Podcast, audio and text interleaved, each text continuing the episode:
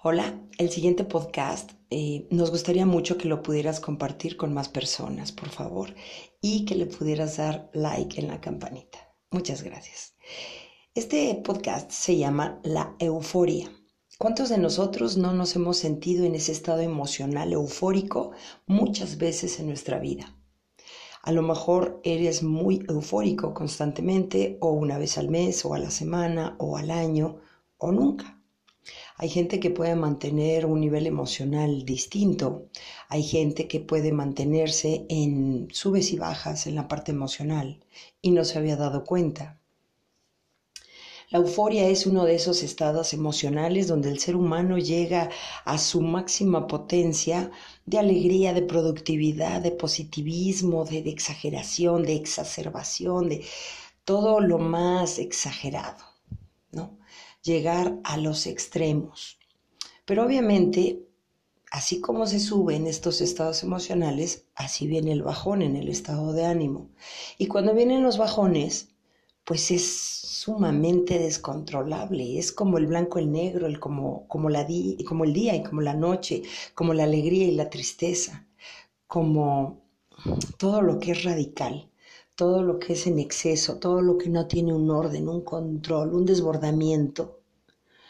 Y a veces decimos, es que me siento eufórico, es que está bien, es que esto me emociona, es que hay cosas, hay momentos, hay situaciones, hay personas que, van a poder eh, despertar en ti estos estados de ánimo.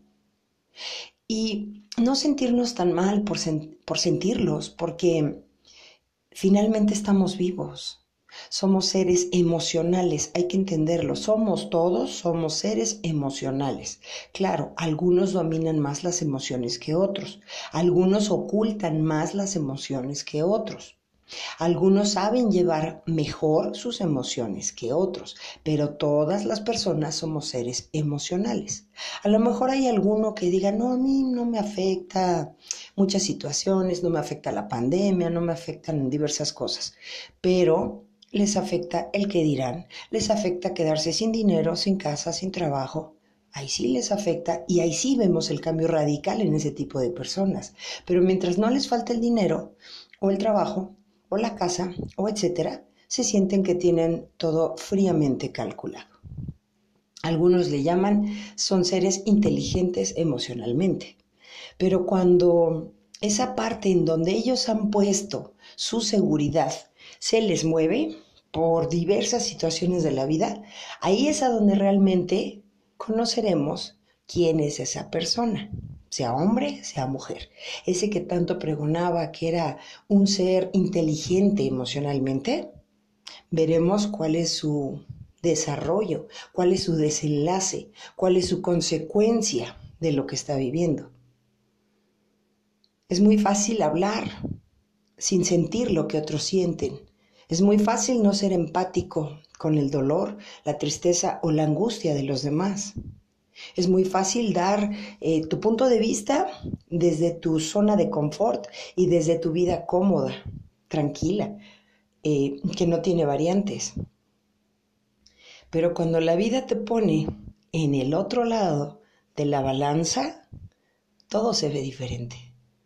Entonces podemos empezar a hablar de que tenemos muchas emociones, de que no las podemos controlar, de que hay unas que se desbordan y se salen de nuestras manos. La euforia es un estado cíclico, catatónico del ser humano. De repente es, es bueno también sentir esta, esta emoción tan desbordante. Obviamente no dejarla ahí en permanente en nosotros, pero sí sentirla. Así como puedes sentir la alegría, así como puedes sentir la tristeza, así como puedes sentir la nostalgia, pero que no te quedes en esas emociones anclado, sino que las sientas, las vivas y las dejes ir. Las tienes que pasar, las tienes que entender, sobre todo las tienes que reconocer, las tienes que aceptar, las tienes que vivir. Dicen que lo que niegas te somete y lo que aceptas te libera.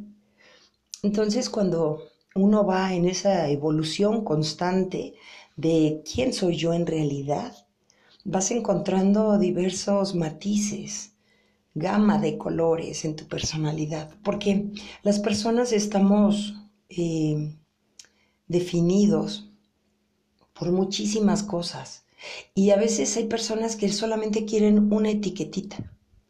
Yo soy tranquilo, yo soy, eh, no sé, eh, no soy conflictivo, yo no me meto en chismes, yo soy constante yo soy, eh, no sé, una persona que no es chismosa.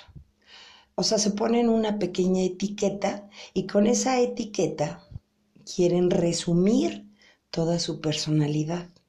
Fíjense cómo hasta dónde esa propia persona se está mutando, se está cortando él o ella sus propias alas, hasta dónde esa persona vive pues como con mutaciones en el cuerpo, en la mente, en el espíritu, en su forma de ser. No quiere avanzar, no quiere aceptar, no quiere volar, no quiere vivir, no quiere fluir, no quiere reconocer que tiene más cosas que dar para sí mismo y para otros. No quiere compartir sus talentos y sus dones.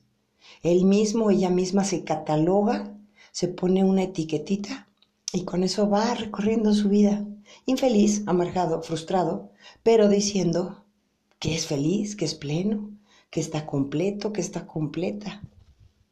Esta es una pequeña reflexión, espero que te haya servido y bueno, sabemos que el punto de vista de cada quien es totalmente respetable. Soy Fabiola Cabrera y ojalá y puedas compartir estos podcasts. Gracias.